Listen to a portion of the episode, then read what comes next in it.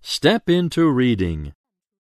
Step 1 Panda Kisses by Alyssa Satin Capucilli. Illustrated by Kay Widdowson.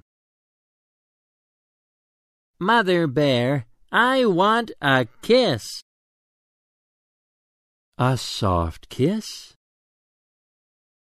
A sweet kiss? A sticky bamboo treat kiss? Father Bear, I want a kiss.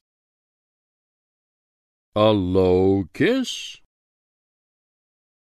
A high kiss? A climb up to the sky kiss? How about a sunny kiss? How about a bunny kiss? A fish kiss? A flower kiss? Or a cool sun shower kiss? What other kisses can there be? I must find the one for me. A kiss inside a silk cocoon? A kiss under a big full moon? Wait!